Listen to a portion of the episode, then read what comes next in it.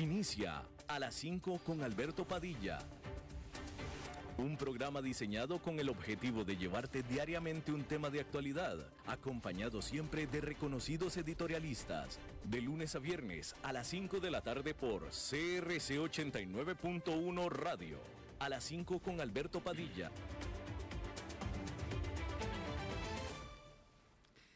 Hola, ¿qué tal? Saludos, bienvenidos a esta emisión de A las 5 con su servidor Alberto Padilla. Muchísimas gracias por estarnos acompañando. Gracias por estar ahí. Le mando cálidos saludos desde la señal y las instalaciones de CRC 89.1 Radio en San José, Costa Rica, de donde estamos transmitiendo hasta el punto en el tiempo, en el espacio en el que usted nos está escuchando, porque estamos saliendo en diferentes vías simultáneamente. Por ejemplo, en Facebook Live, en la página de este programa, a las 5 con Alberto Padilla. Estamos disponibles en el canal de YouTube de este programa. Estamos en podcast en las principales plataformas para ello, como Spotify, Apple Podcast, Google Podcast y otras cinco importantes más. Aquí en Costa Rica, este programa que sale en vivo en este momento a las 5 de la tarde, se repite todos los días a las 10 de la noche aquí en CRC 89.1 Radio. En esta ocasión me acompaña al otro lado de los cristales, tratando de controlar los incontrolables, el señor David Guerrero y la producción general de este programa, siempre poderosa, desde Bogotá, Colombia, a cargo del señor Mauricio Sandoval. Bien, vamos a comenzar con una noticia de último minuto que se está dando a conocer en Estados Unidos. Y bueno, pues es noticia puesto que se está dando en este momento, pero sin embargo era bastante esperada. Y es que el eh, precandidato presidencial por el Partido Republicano, Chris Christie, eh, renunció a su aspiración a ser candidato por el Partido Republicano. Chris Christie había sido gobernador del estado de Nueva Jersey, conurbado de la ciudad de Nueva York, había sido aliado de Donald Trump, después se separó de Donald Trump y pretendía eh, pretendía o estaba compitiendo con Donald Trump para la candidatura republicana a la presidencia en las elecciones de este año más tarde, o más tarde este año. Eh, este Chris Christie hizo el anuncio de su desistimiento en un evento en el estado de New Hampshire. Eh, de hecho, Christie había apostado grande en ese estado en el cual los votantes independientes, no solamente los registrados como republicanos, pueden eh, votar. Ah, hay que decir que todo parece indicar que lo que está sucediendo dentro del Partido Republicano, bueno, a ver, primero que nada, pues el que lleva una claricisísima y definitiva mayoría en las encuestas en el Partido Republicano es Donald Trump, por mucho, por mucho. Eh, Chris Christie, porque eran varios contendientes, ¿verdad? Chris Christie era tan solo uno de ellos. Eh, Chris Christie estaba registrando un 4%, nunca realmente logró levantar. Eh, y los conservadores dentro del Partido Republicano que no favorecen a Donald Trump, es decir, de los conservadores que no favorecen a Donald Trump, se estaban inclinando y se han inclinado ellos más hacia Nikki Haley, que es la única mujer que está en la contienda, todo esto en el Partido Republicano, ¿verdad? Acá estamos hablando de aspirantes a la candidatura por el Partido Republicano, que es el partido opositor en este momento de eh, eh, Estados Unidos. Opositor porque el presidente actual es demócrata eh, y los republicanos son opositores. Y entonces,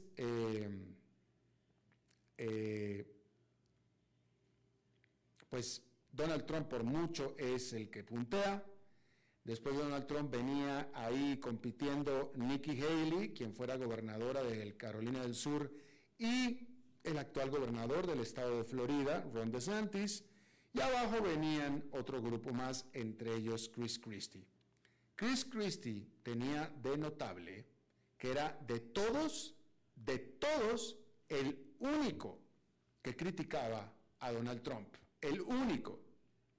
Y es interesante porque mientras que Nikki Haley y Ron DeSantis están compitiendo para que les den la candidatura del Partido Republicano y no se la den a Donald Trump, a pesar de eso, ni Nikki Haley ni Ron DeSantis se han atrevido hasta ahora a criticar a Donald Trump. Es increíble, es, impresionante. Y nunca, es histórico, nunca se había dado. Recuerde usted, primero en Estados Unidos, primero los precandidatos de cada partido, precandidatos, debaten y pelean entre ellos para sacarse la candidatura. Una vez que se gana la candidatura, entonces ya la pelea es con el candidato del partido contrario. Pero estos precandidatos del mismo partido típicamente se dan con todo como si fueran contrincantes de partidos diferentes. Se dan con todo.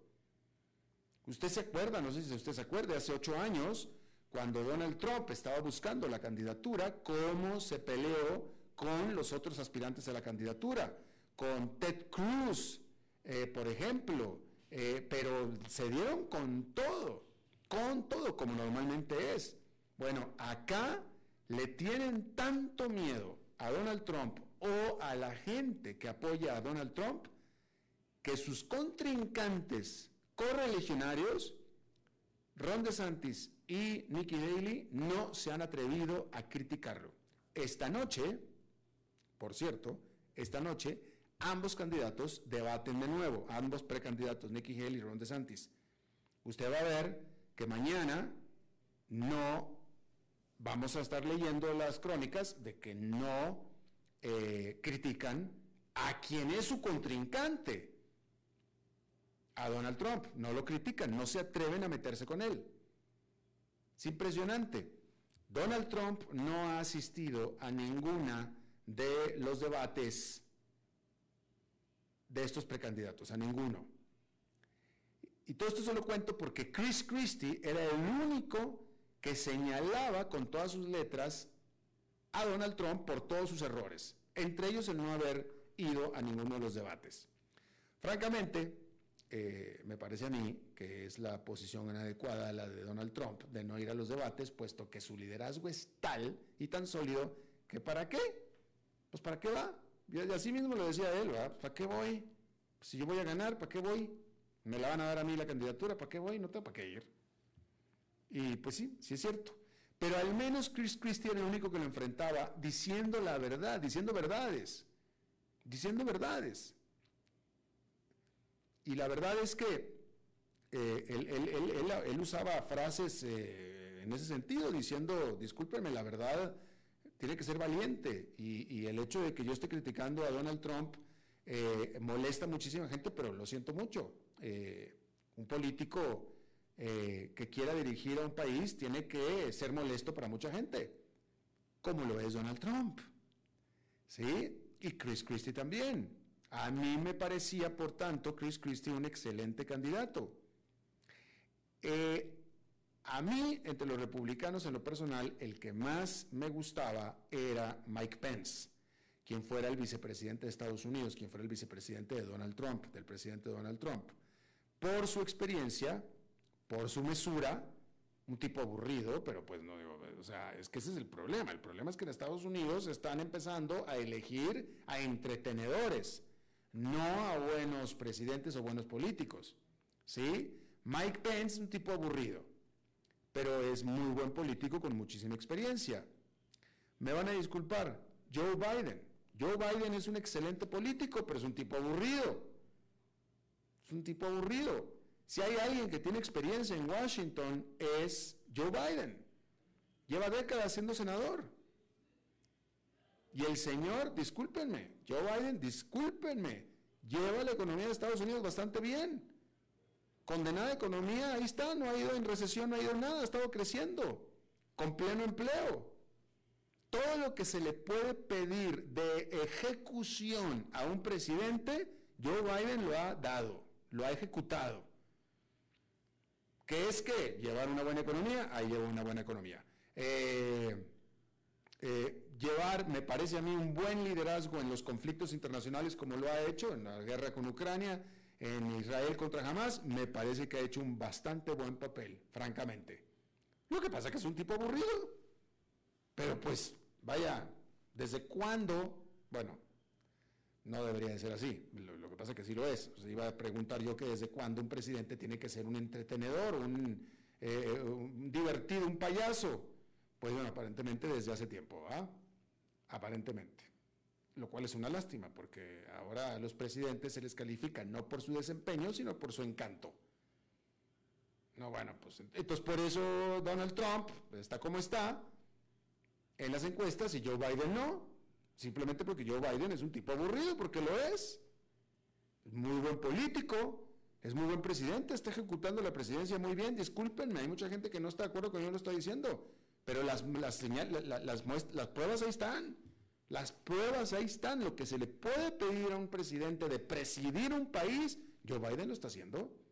Lo está haciendo muy bien.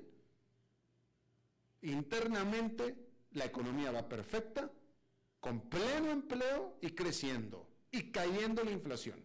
Inflación que él no creó, por cierto. A él se la dejaron en los pies. Entonces está haciendo muy buen trabajo. Ah, que si está muy chocho el viejito, sí, sí está.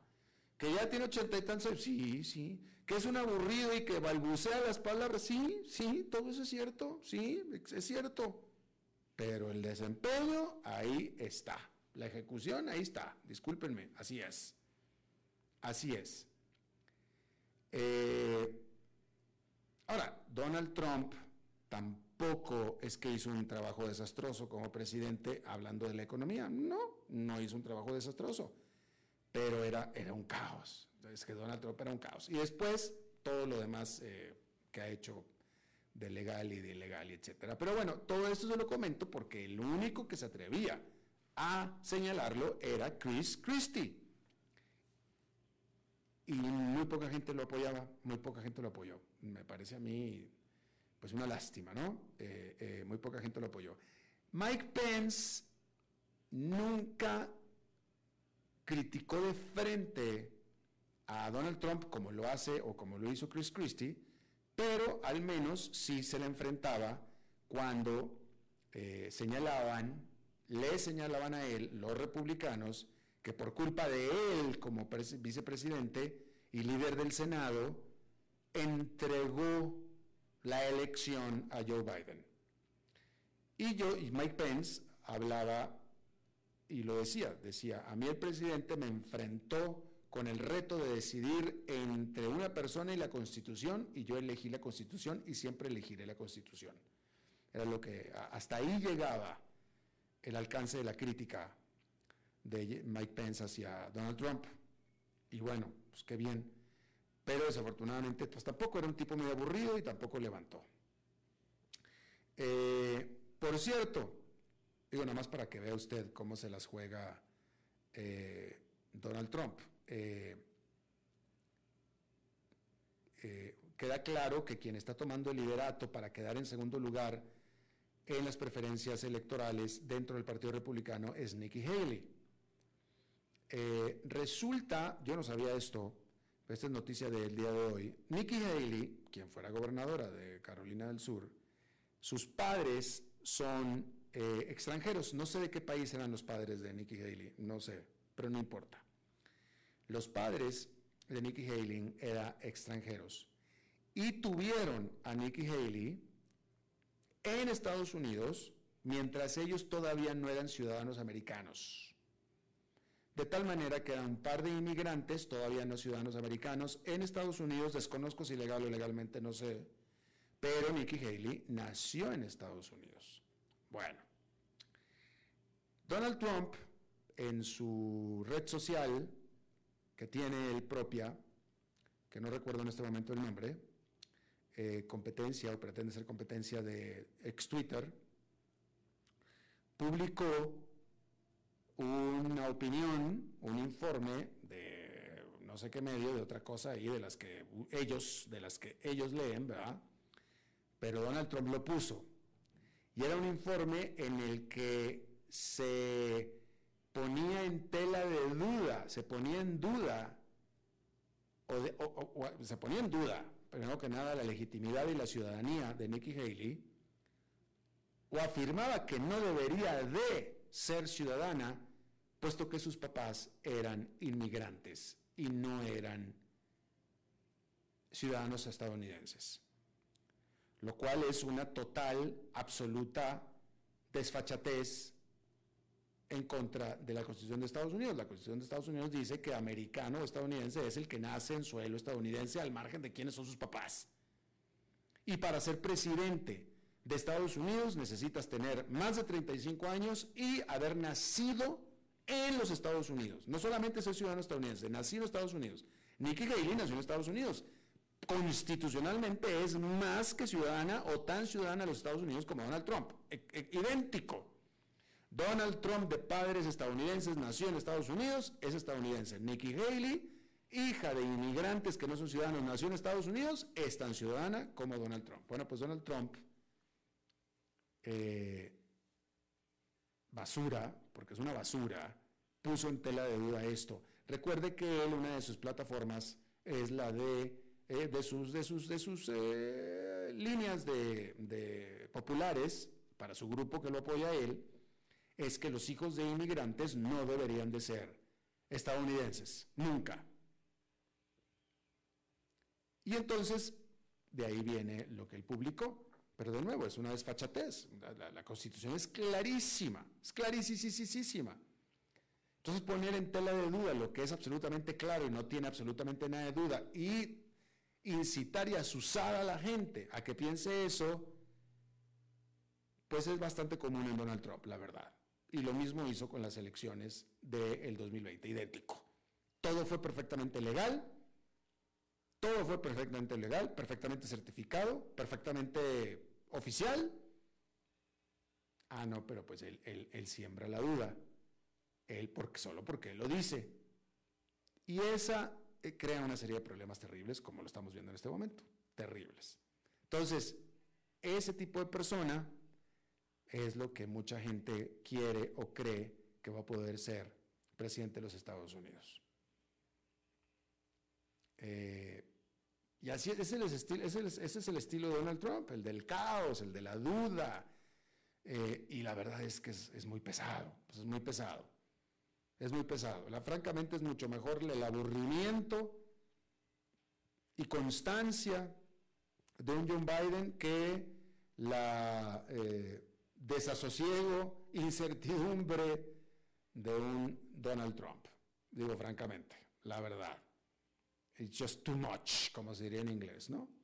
Em, y bueno, eh, lo que yo siempre aquí le he eh, comentado, eh, que es un hecho y que era lo que también decía Chris Christie, y que es verdad, es un hecho. Donald Trump no gana elecciones. Donald Trump nunca en su vida ha ganado una elección popular. Ni siquiera cuando él ganó la presidencia ganó más votos que Hillary Clinton, su contrincante. Hillary Clinton ganó 6 millones de votos más que Donald Trump. Lo que pasa es que por el sistema electoral de Estados Unidos, con este sistema de colegio electoral, fue como quedó electo, pero Hillary Clinton ganó 6 millones de votos más. Y después de ahí, Donald Trump nunca ha ganado una elección. Donald Trump no es popular. Genera rating, pero no genera votos. No genera votos. Y hace cuatro años estábamos hablando de Joe Biden y de Donald Trump exactamente lo mismo que hoy. Lo mismo. Tipo más aburrido, un viejito chocho que apenas si balbucea las palabras. Lo mismo decíamos hace cuatro años de Joe Biden, lo mismito y le ganó la elección a Donald Trump. Y se la va a volver a ganar. Se lo puedo asegurar. Y bueno, ahí lo tiene usted. Eh, Chris Christie sale de la carrera. Eh, esta noche debaten Ron DeSantis y Nikki Haley y mañana estaremos leyendo que ninguno de los dos se atrevió a criticar a Donald Trump, que es el verdadero contrincante. Y bueno, ahí lo tiene usted.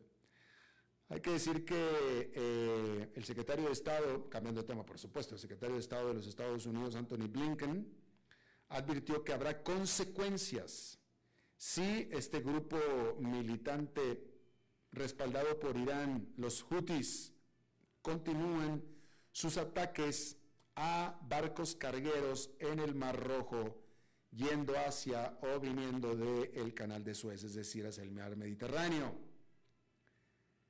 Eh, Blinken dijo que este grupo basado en Yemen presenta una clara amenaza a los intereses de países en todo el planeta. Esto después de que fuerzas militares, tanto estadounidenses como británicas, eh, trajeron abajo, disparando a 21 drones y misiles lanzados desde Yemen por este grupo de Houthis. Hay que decir que este grupo ha aumentado sus ataques a barcos cargueros en respuesta a la guerra que Israel está haciendo en Gaza. Y esto ha hecho que las líneas navieras más grandes del mundo estén decidiendo no usar esa ruta para conectar el oriente con occidente a través del canal de Suez y están prefiriendo rodear todo África, lo cual es un aumento significativo en los costos de transporte, que pronto comenzará a verse reflejado. Así es que ahí lo tiene usted. En otra noticia muy importante también de última hora hay que decir que la Comisión del Mercado de Valores de los Estados Unidos, la Securities and Exchange Commission, aprobó el primer o los primeros fondos de inversión, portafolios de inversión con bitcoins.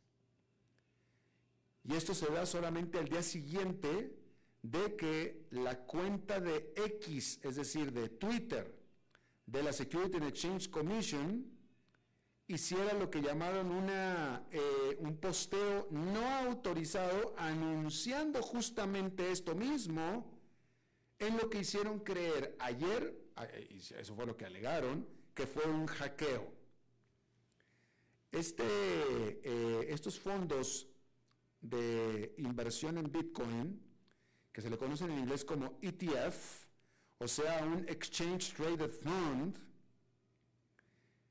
pues espera que traiga un renovado interés en la hasta ahora bastante alicaída industria de las criptomonedas. Hay que decir, sin embargo, que la Security and Exchange Commission, la Comisión del Mercado de Valores de los Estados Unidos, durante siempre ha sido bastante escéptica del el Bitcoin y dijo, todavía lo sigue diciendo, que los inversionistas deben de permanecer cautos. Sin embargo, ya aprobó los primeros ETFs de Bitcoin. Eh, es interesante esta, historia porque eh, hoy se oficializa lo que ayer salió de la cuenta de la Security and Exchange Commission de Twitter. Es decir, aparentemente, por alguna razón, por alguna, una cosa es una cosa es cuando un periódico, un diario, un medio de comunicación adelanta una noticia de una autoridad. ¿Sí? Eh, se espera que la Security and Exchange Commission vaya a aprobar los ETFs de Bitcoin. Esa es una cosa. Pero otra cosa es cuando la propia autoridad es quien lo anuncia. Entonces, este anuncio que yo le estoy dando aquí en este momento, este anuncio salió hace 24 horas en la cuenta de X de la Security Exchange Commission. Entonces salió, así como un tweet, salió así, vámonos. Y entonces la gente pues lo tomó pues, pues en la cuenta del Security Exchange Commission, pues entonces le dio toda la seriedad del asunto, ¿no? Acto seguido, lo que hizo la Security Exchange Commission es decir, no, no, no, espérate, no, no, no, esto no lo pusimos nosotros, nos hackearon, esto no es, esto, esto será nuestra cuenta, pero no lo hicimos nosotros y no es oficial y no, no, no, nos hackearon. Entonces hoy en la mañana, X, o sea Twitter, dijo, no, pues nosotros ya investigamos y la verdad es que no hubo ningún hackeo, no sabemos qué pasó, pero pues si dice la Security Check Commission que no fueron ellos y nosotros ya revisamos y tampoco fue nadie, pues, pues tuvieron que haber sido ellos, pero pues si no son ellos y dicen que no son ellos, pues entonces, pues ok, pero nosotros hicimos la investigación y no pasó nada, y no, no, no nadie los hackeó. Y no fue manipulado por ninguna tercera persona. Y la Security Exchange Commission dijo, ah, no, pues entonces yo tampoco sé qué pasó, pero yo no fui. Fue mi cuenta, pero no fui yo. Y después de todo eso, resulta que unas cuantas horas después, este mismo día, dijeron, bueno, pero ¿saben qué? Lo de ayer ya pasó y así fue. Pero de todos modos sí se confirma, sí, sí lo probamos, sí está. Los CTFs con bitcoins. Oh, entonces, entonces todo el escándalo que nos hicieron pasar, ¿qué? y bueno, pues ahí tiene usted, en lugar de, pues digo, ya, pues, pues ayer no sé qué pasó, no, no sé quién se le fue el error de dedo, qué pasó, pero pues ya estaba todo autorizado ¿Para qué hacer el escándalo? Pues mejor ya hubieran dicho sí, pues sí, la verdad que sí, y ya. Ah, no, pero no, hicieron todo el show, este, todo para que resultara, después de todo, de que, pues, que efectivamente, que lo que ayer se informó, que nosotros negamos que fuéramos nosotros, resulta que sí es cierto. Nada más que, pues, no fue ayer, fue hoy. Y ahora sí somos nosotros, no un hackeo. Pero todo lo que se informó ayer, que nosotros negamos y todo eso, sí, sí, sí, sí, sí es. Solamente que al tiempo que nosotros quisimos. Y bueno, pues ahí está, de esas cosas que suceden en este tipo de cosas. Así es que ahí está. hay que decir que, bueno, pero esto es importante, ¿eh? Este es un eh, buen espaldarazo a los bitcoins. Dije los bitcoins, no las criptomonedas. Los bitcoins. Eh, por cierto que les recomiendo muchísimo en Netflix, hay un documental Déjeme ver cómo se llama, porque lo he estado viendo y está muy, muy bueno este documental que se llama... Eh, nada más déjeme lo encuentro, que es sobre las criptomonedas. Eh, válgame Dios, a ver, aquí, aquí debe estar en este momento. Aquí está. Bueno, en inglés se llama Bitcoin. Ah, no sé cómo se llame en español. La verdad que no sé cómo se llama en español, pero búsquelo en inglés y le va a aparecer en español. Bitcoin, uh, B-I-T, B-I-T, Cont, C-O-N-N-E-D, Coned, Bitcoin, Bitcoin. Es un juego de palabras en inglés. Eh, muy bueno este documental. Eh, es la historia de un eh, fondo que se hizo de inversión en criptomonedas que resultó que desde el principio era una farsa y todo fue una farsa y le robaron millones y millones de, dólares a mucha gente. Eh, y están entrevistando a quien creó esa farsa, eh, Bitcoin. Se lo recomiendo muchísimo, de cómo pues la gente entra en esta locura, la gente entra en esta locura y cómo eh, meten dinero, invierten dinero en cosas que realmente ni siquiera entienden que están haciendo, ni siquiera entienden. Y todo fue descubierto ni siquiera por las autoridades, sino fue por, descubierto por un reportero del New York Times que se puso a ver un poquito ahí y dijo, oye, esto no tiene ningún sentido. Entonces se puso ahí, hizo dos, tres llamadas eh, telefónicas y con eso se dio cuenta de que simple y sencillamente no, no, era nada eh, sólido de lo que se trataba y resultó que todo era un robo y se robaron millones y millones de dólares a mucha gente. Se lo recomiendo mucho, Bitcoin en Netflix. Bien, hay que decirle que eh,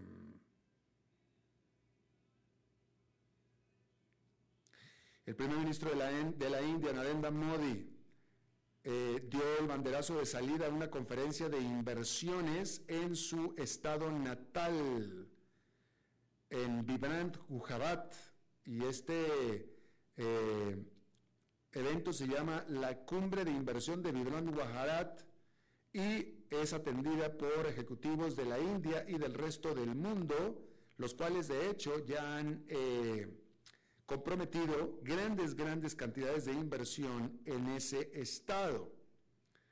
Y por supuesto que, pues, eh, es una gran ventaja para el Estado que el primer ministro de la India haya nacido ahí y que esté respaldando este evento, porque pues se espera que los líderes de negocios del mundo pues estén más que animados en eh, ganar eh, la simpatía, por no decir el favor, del primer ministro Modi, cuyo partido, el Baratilla Yanata, con toda seguridad va a ganar las elecciones de nuevo este año.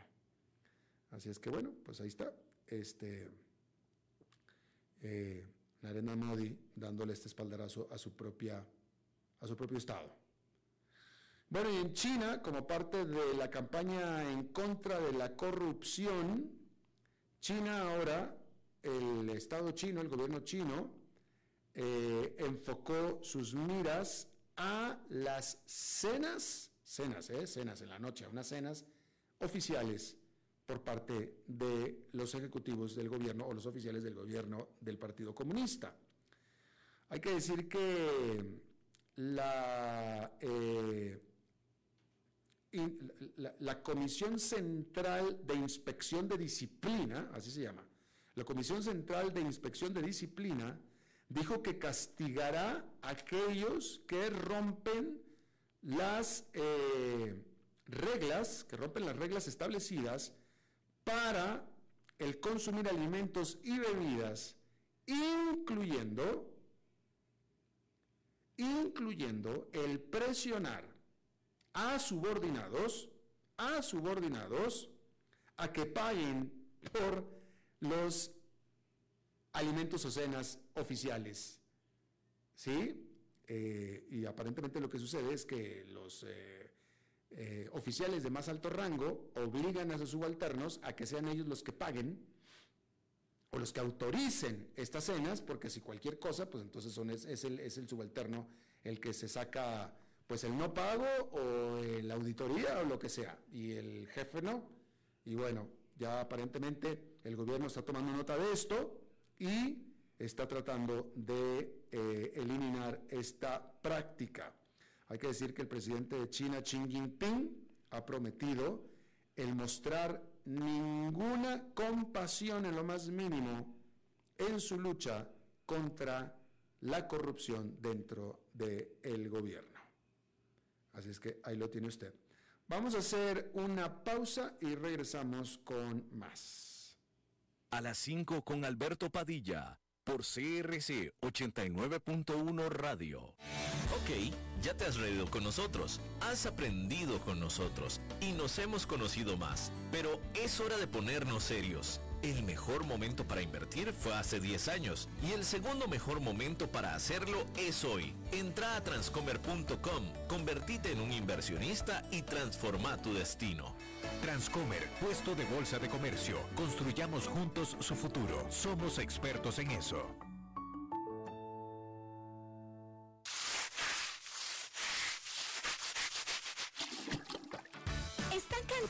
Limpiar tanto el piso de su casa. No sufran más. Cambien esta cerámica con porcelanatos pulidos antibacteriales y súper fáciles de limpiar. En Porcerámica, número uno en porcelanatos.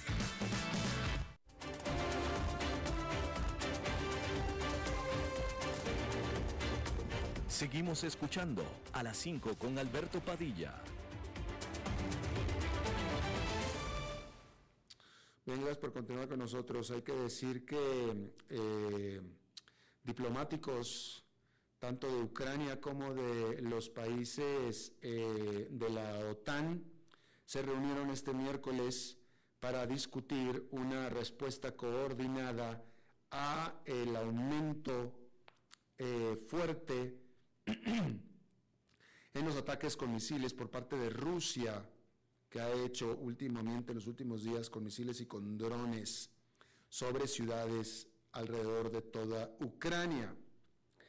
Y bueno, esa es una buena señal de que oficiales eh, tanto de Ucrania como la OTAN están tratando de encontrar una respuesta. Sin embargo, la realidad es que las promesas que se han dado desde el principio por parte de Occidente de otorgarle a Ucrania todo el apoyo que necesita por el tiempo que se necesite, la cual promesa que se repitió en la última cumbre entre Ucrania y la OTAN en noviembre, están teniendo cada vez menos solidez. Estas promesas. Hay que decir que fue en diciembre la última vez que Estados Unidos pudo entregarle lo que eh, fue un paquete de ayuda militar a Ucrania hasta que el Congreso pueda hacer, el Congreso de los Estados Unidos pueda hacer más eh, dinero disponible para Ucrania. Ya la Casa Blanca ya entregó todo lo que tenía a su disposición, ahora depende del Congreso, y el Congreso, que es dominado por el partido opositor, que son los republicanos, simplemente dijeron, ya no damos absolutamente nada a Ucrania, específicamente los 61 mil millones de dólares que está pidiendo el presidente Joe Biden en ayuda tanto civil como militar, y no nada más a Ucrania, sino también en un paquete mayor para ayudar a Israel y a Taiwán. Pero pues de nuevo, no depende de eh, Joe Biden ya, ahora depende del Congreso. Pero el Congreso, a manos de los republicanos, están demandando a cambio o antes de que haya reformas importantes en la inmigración o en la política migratoria para tratar de detener el gran flujo de inmigración que hay en la frontera sureña con México eh, a cambio de la ayuda a Ucrania. Entonces están presionando a Joe Biden en el sentido, ¿ah? tú hazme este asunto de eh, la inmigración y yo te doy el paquete, si quieres. ¿Sí? Y por parte de la Unión Europea, Hungría bloqueó también un paquete de cuatro años de la Unión Europea a Ucrania, este último valorado en 55 mil millones de dólares. Si no hay consenso general, si uno está renegado, entonces no se aprueba en la Unión Europea. Y esta semana, el propio canciller alemán Olaf Scholz eh, amonestó, regañó al resto de los líderes europeos, asegurando que le, están, que le están entregando simplemente ayuda insuficiente a Ucrania. Y ya cuando, ya cuando Alemania, que es súper, súper, eh, ¿cuál es la palabra? Súper pacífica, súper lenta para este tipo de cosas. Ya cuando Alemania dice que está haciendo falta ayuda militar a Ucrania, quiere decir que efectivamente hay un problema ahí. Así es que ahí lo tiene usted. Bien. Cambio de tema, ya tenemos, eh, tenemos ya la entrevista, ok, vamos a cambiar de tema completamente, vámonos al tema de la entrevista. Hay que decir que eh, esta semana el Banco Mundial dijo que la economía del mundo está a punto de cumplir con su, con su peor media década en términos de crecimiento en 30 años dijo que la economía global eh, se dirige a registrar su peor, eh, sus peores cinco años o media década en los últimos 30 años. Eh, la Banco Mundial está estimando que la economía del mundo vaya a desacelerarse por tercer año consecutivo este año 2024, cayendo a 2,4% luego del 2,6% del 2023. Esto lo dijo en su reporte que se llama eh, Prospectos de, Economía Global. Y dice el banco que sin una mayor eh, cambio de, curso o de dirección, la década de los 2020 será eh, considerada como una oportunidad desperdiciada dijo el economista en jefe del Banco Mundial.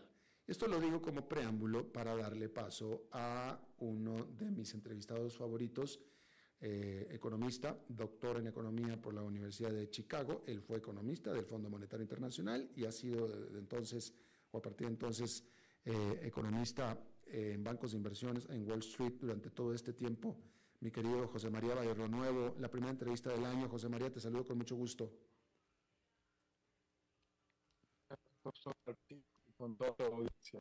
Un placer. Gracias, a ver, Igualmente para ti, antes que nada, parece que tenemos una malita conexión. Vamos a tratar de, a ver, de, llevar la entrevista, si no vamos a reconectar. ¿O qué hacemos, David? ¿Reconectamos o qué?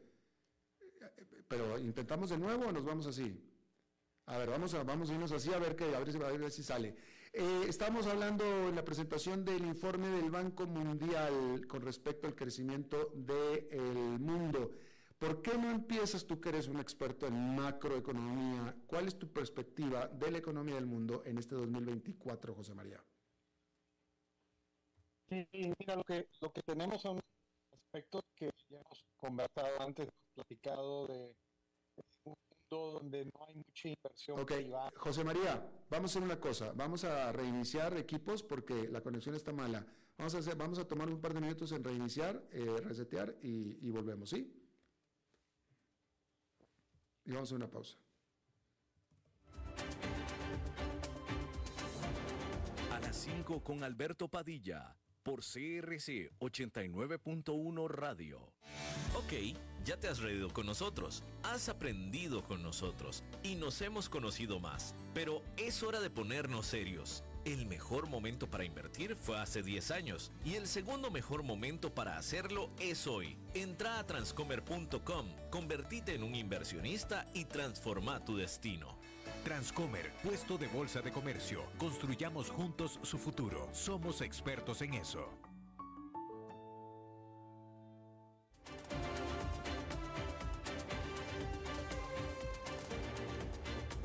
Seguimos escuchando a las 5 con Alberto Padilla.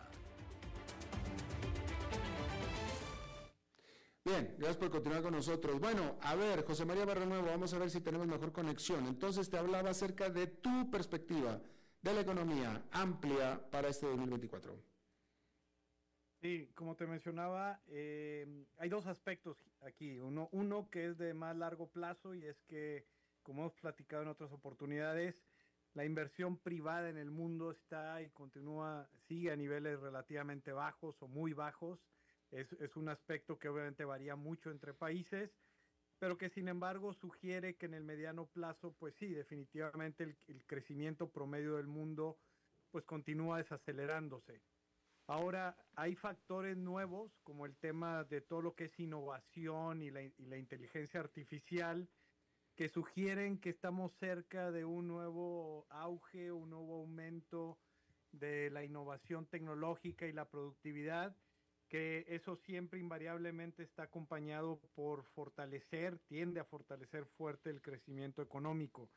Entonces yo creo que por un lado tenemos un aspecto eh, coyuntural, que lo hemos platicado también antes, y es una Reserva Federal que ha manejado mal el tema de inflación en los Estados Unidos, en el sentido de que se mantuvo y se ha mantenido relativamente alta, aunque ha bajado, pero se ha mantenido muy por arriba de su objetivo, pues por mucho tiempo, ¿no? Estamos hablando ya por los últimos tres años, y eso obviamente pues tiene un efecto adverso sobre, sobre la inversión, más allá de la recuperación de las cadenas de suministro, que es lo que hemos estado viendo ese aspecto, obviamente, la Reserva Federal de favorecer o permitir más inflación, pues tiene a su, a su vez un aspecto implícito, pues político, de, de, favorecer al, pues, al gobierno actual claramente para que tenga un mejor desempeño en la, en la elección y creo que eh, desafortunadamente no, no va a ser así. Yo creo que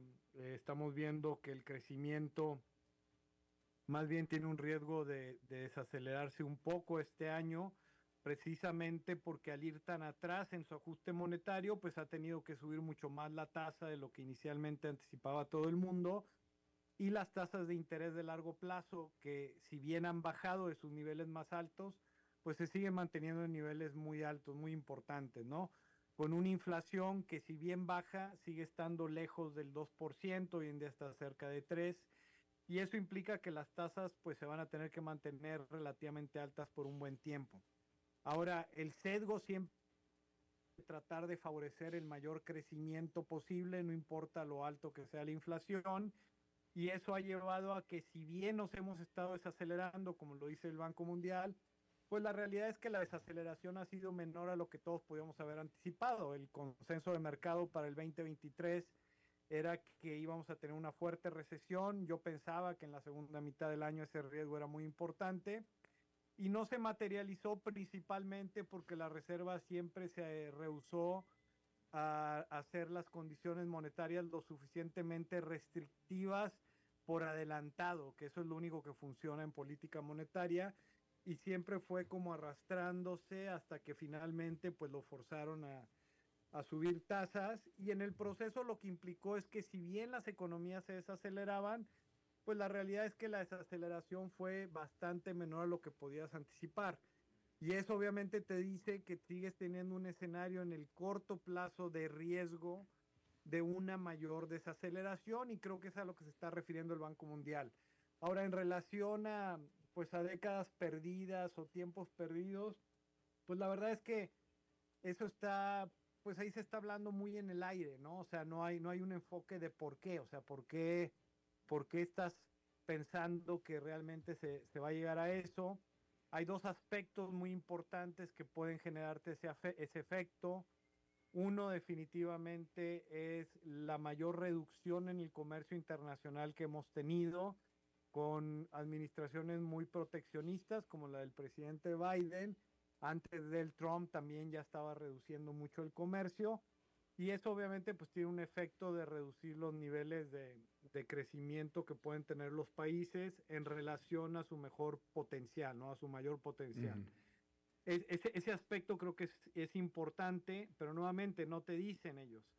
Y tenemos aspectos en innovación tecnológica que son los que siempre le han, le han ayudado a la humanidad, que terminan obviamente generando mejores eh, sendas o trayectorias de, trayectorias de crecimiento económico, que al final del día, hoy en día, sí tienes perspectiva de que en los siguientes 10 años, pues tienes un, un nuevo shock positivo de tecnología en la inteligencia artificial que va a generar grandes ganancias de productividad. Y la mayor productividad siempre te genera más crecimiento. Entonces, yo creo que, como te mencionaba, hay aspectos coyunturales donde pues, has tenido un mal manejo monetario y eso arriesga un escenario de, de, menor crecimiento y hasta recesión, a pesar de que hasta hoy en día no se ha dado.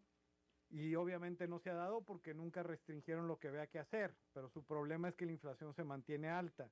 Esa tiene la consecuencia desfavorable de que es un, es un desincentivo para la inversión privada general, pero no para la tecnología. La tecnología es la que realmente tiene la gran ventaja hoy en día y es la que todavía nos puede llevar a mejores niveles de crecimiento. Entonces yo creo que es pues es un sentido muy especulativo general de algunos aspectos que sí no han sido favorables, pero en un contexto donde hay muchas otras cosas, sobre todo en innovación tecnológica, que al final es lo más relevante, claro. que sí son muy favorables, ¿no? Entonces creo que es muy prematuro para hablar de, de décadas perdidas, eh, eh, ese tipo de cosas. Mm, interesante. Eh, ¿Qué opinión tienes sobre, tú, hablaste de la, de la, inflación, la cual eh, todavía está un punto mínimo, un punto porcentual arriba del objetivo, es decir, está en 3, el objetivo es de 2 pero sin embargo llegó a estar a 9, estaba hablando de Estados Unidos, la, la, inflación ha caído de manera muy importante, pero ahí está metido en 3. Eh, ¿Te parece a ti un nivel, vaya, tú estás de acuerdo en que la inflación ha caído bastante y que va hacia abajo o qué opinión te merece el nivel de, la, de inflación actual? No, definitivamente que ha caído, pero obviamente esto es más reciente, ¿no? Es en los últimos seis meses, de hecho uh -huh. le llevó mucho tiempo bajar de manera importante, se tardó mucho, precisamente porque la Fed resistía a subir y poner las condiciones monetarias restrictivas, dando esa guía que obviamente es la, la, que tiene que dar y la que es relevante. Obvio que después de ya estamos hablando de que este proceso de, de apretar las condiciones monetarias empezó hace dos años. Este sí, sin duda que eventualmente sí tiene un efecto, lo estamos viendo la inflación ya está a niveles del 3%. Yo creo que aquí el problema va a ser que bajar del 3 le va a llevar un poco más de tiempo y en ese sentido las tasas probablemente se mantengan a, a niveles relativamente altos antes de poder re recortarlas o bajarlas, que eso es lo que el mercado está esperando. Todo el rally que hemos visto en los últimos, pues en el último mes y medio, dos meses, está basado en esa idea de que la Reserva Federal ya va a empezar a bajar tasas rápidamente. Y a menos que veamos una desaceleración muy fuerte de la economía y obviamente la inflación bajando finalmente hacia el 2%, pues es poco probable que eso se dé. Yo soy de la opinión de que va a costar pasar del 3 al 2. Eh, este es el último esfuerzo, es el, el, que es el más difícil sin duda. Y, y, y, y, también soy de esa opinión porque tienes a un presidente de la Reserva Federal que cada vez que, queda o coincide con su consejo en decir cuál es el mensaje, él va y lo cambia y siempre lo hace mucho menos restrictivo, ¿no? Entonces tienes un sesgo a favor de tener más inflación muy claro, que eso no es bueno, o sea, eso es bastante negativo en realidad, porque al final el tema aquí es, sí, la inflación está en 3 y eso es mucho mejor que 9, por supuesto, pero eso no es lo central, lo central es, tu objetivo es 2. Y entre 2 y 3 para una economía como Estados Unidos, que está acostumbrado a niveles de alrededor del 2, pues obviamente es una diferencia muy grande. De hecho, en el 2021 a principios yo, yo veía que la inflación iba a llegar al 3, inclusive pensaba que podía superar el 3, pero creía que en ese momento la Reserva Federal se iba a preocupar mucho y no iba a permitir que siguiera subiendo. Yo veo que eso no pasó. Y no fue todo por temas de oferta, como lo hemos platicado contigo antes. Siempre todos hablan, no, pero es que eran las cadenas, hubo la disrupción en las cadenas productivas. Es cierto que subo al principio, pero eso se empezó a enmendar en muchos sectores, no en todos, pero una gran mayoría bastante rápido. Y al final lo que hubo fue un gran estímulo monetario y fiscal, que es un estímulo de demanda, que al final lo que te hizo fue que el crecimiento se recuperara muy rápido, como en realidad pasó, y obviamente exacerbó las presiones de inflación. Si hubiera sido nada más un tema de oferta, como siempre argumenta la Reserva Federal, eh, lo que hubiéramos visto es que la economía hubiera caído por necesidad en una recesión. Y eso no se dio. ¿Por qué? Porque los, los factores de demanda, el estímulo fiscal y monetario que fueron brutales, pues obviamente dominaron. Por eso es que también hubo tanta inflación. Nueve para un país como Estados Unidos, pues sí es claro. demasiada inflación, aunque no parezca como que es tanta, pero sí es. Sí, muchísima. Y aquí lo relevante es cuál es tu objetivo. Y tu objetivo no es tres, es dos. Y, si tu objetivo es hacer tres, cámbialo, pero no, lo va a cambiar porque eso tiene un costo mayor en, el impacto negativo sobre la inversión de mediano plazo, que es la única que puede aumentar el crecimiento de mediano plazo, el, el crecimiento potencial del país. Y eso obviamente hoy en día pues no se está dando, por eso es que el Banco Mundial tiene esa perspectiva más negativa junto con otros factores eh, de proteccionismo contra el comercio, contra la globalización, que es muy característico de gobiernos populistas como lo fue Trump y como hoy, aunque es más de izquierda, pero también lo es Biden, ¿no? O sea, sumamente proteccionista. Eh, y bueno, ya me contestaste la pregunta que te iba a hacer acerca de la diferencia entre el 3% actual y el 2%, ¿no? Eh, ¿Qué valor de incertidumbre y de influencia sobre el desempeño económico le das tú a los conflictos bélicos o geopolíticos, eh, la guerra Israel con todos los demás. O sea, vamos a suponer que se empeora la guerra con Israel, eh, Ucrania, eh, Rusia, etcétera. Sí, mientras el, mercado lo que te está diciendo es que no son muy relevantes porque lo que el mercado cree, y hasta hoy en día ha sido correcta esa perspectiva, no es que no sean temas con riesgo geopolítico importante, claro que lo son, pero el mercado lo que está viendo es que la posibilidad de que se convierta en un verdadero conflicto generalizado que involucre a las potencias del mundo, a Estados Unidos, a China, este, que son las más importantes, pues sigue siendo relativamente baja. Y eso es la razón, esa es la razón primordial por la que ves que no tiene mucho impacto. Evidentemente, en el caso del Medio Oriente, si este se extiende por el tema de Hezbollah, Israel va y ataca a Hezbollah, y Estados Unidos ya está a punto de atacar a todos estos guerrilleros huitis de, Yemen, de Yemen, de Yemen. Si eso se da y obviamente se extiende el conflicto, ahí obviamente vas a empezar a ver un impacto en mayores precios de petróleo, en mayores presiones de inflación, obviamente por el lado de energía, que sí es un, es un problema y implica desaceleración, por supuesto, implica eh, eh, obviamente un, choque negativo que no está descontado y no está descontado porque los esfuerzos hoy en día de los diferentes actores, especialmente de Estados Unidos y, y, ciertamente China, pero especialmente Estados Unidos, es el evitar que se haga algo generalizado. Europa también, Europa tiene un rol mucho más importante en el tema de Ucrania y obviamente lo que el mercado ahí, también te está diciendo es que no ve que se convierta pues, en una guerra que involucre a la OTAN, a Europa, obviamente a Estados Unidos. Eso obviamente metería a China probablemente del lado de Rusia. Ese es el verdadero riesgo. Ese riesgo hoy en día pues está relativamente acotado. Lo mismo en el Medio Oriente porque Irán no quiere participar en una guerra que sin duda lo más probable es que la vaya a perder y tiene obviamente ya un gobierno que no es muy popular, hay mucho desentimiento y todo, entonces no quieren abrir esa, digamos, esa caja de Pandora mm. que pudiera llevar a cambios mucho más sustanciales en el control que tienen hoy en día sus, sus gobernantes.